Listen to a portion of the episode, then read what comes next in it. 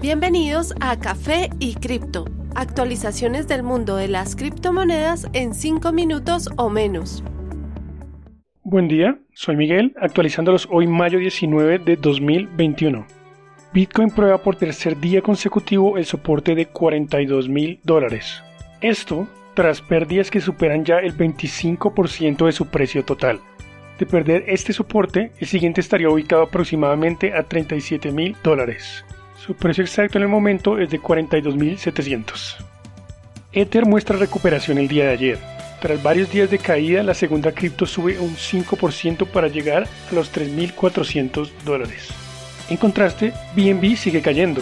Su precio actual es de 508, tras una ligera recuperación desde los 480 dólares, valor alcanzado hace dos días. A pesar de su excelente último mes, Cardano pierde un 15% recientemente, encontrando soporte actualmente a 2 dólares. Ripple sorprende con 7 días de constante recuperación y alcanza los 1.64 dólares, a 15% de su máximo reciente a casi 2 dólares. En las demás top 10, Doge no escapa del comportamiento bajista. Su valor actual es de 0.47 tras perder 36% desde su máximo el 8 de mayo.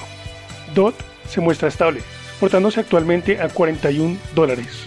Bitcoin Cash y Litecoin muestran fuertes pérdidas, ambas de aproximadamente 25% en los días recientes, ubicándose a 1085 y 292 dólares respectivamente. Con Bitcoin cayendo a los niveles inferiores en el rango de 40 mil dólares, este parece haber perdido un soporte de su precio que se ha mantenido por muchos años. Pues por primera vez, el precio semanal ha cerrado por debajo de la línea de precio promedio de las últimas 20 semanas. El indicador siempre ha sido considerado una poderosa herramienta para vender o comprar un activo. Hay que tener en cuenta que durante la última corrida alcista a finales del 2017, el precio nunca cerró una semana por debajo de este valor. Si Bitcoin logra superarlo de nuevo, sería un poderoso indicador de que el rally alcista podría continuar.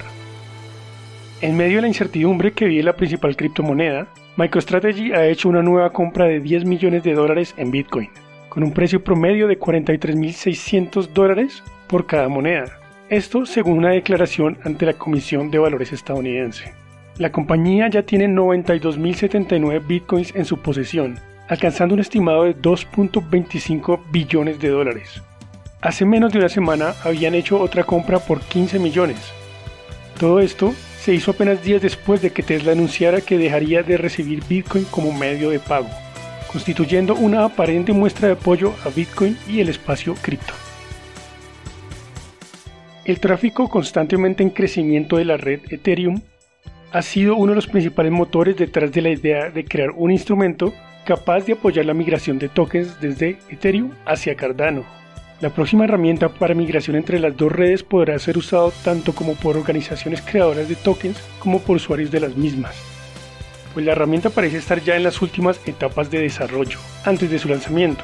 El reconocido proyecto de inteligencia artificial SingularityNet será el pionero de este concepto una vez complete la migración de su popular token AGI. En vista del buen momento que vive la red Cardano, el número de inversionistas que se hicieron millonarios con su criptomoneda nativa ADA se ha multiplicado al menos 13 veces en este año, a medida que el rally de la moneda continúa.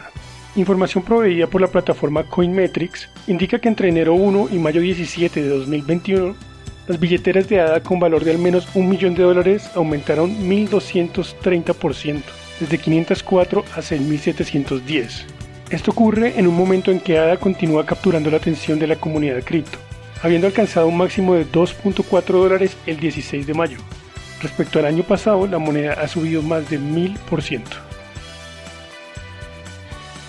Según Carl B. Cuisen de la Fundación Ethereum, una vez la red complete su transición de prueba de trabajo o POW a prueba de stake o POS, su consumo de energía se verá reducido en 99.9%. Él estima que en el momento hay 87.000 ahorradores o stakers caseros, los cuales usarán un total de 1.64 megawatts.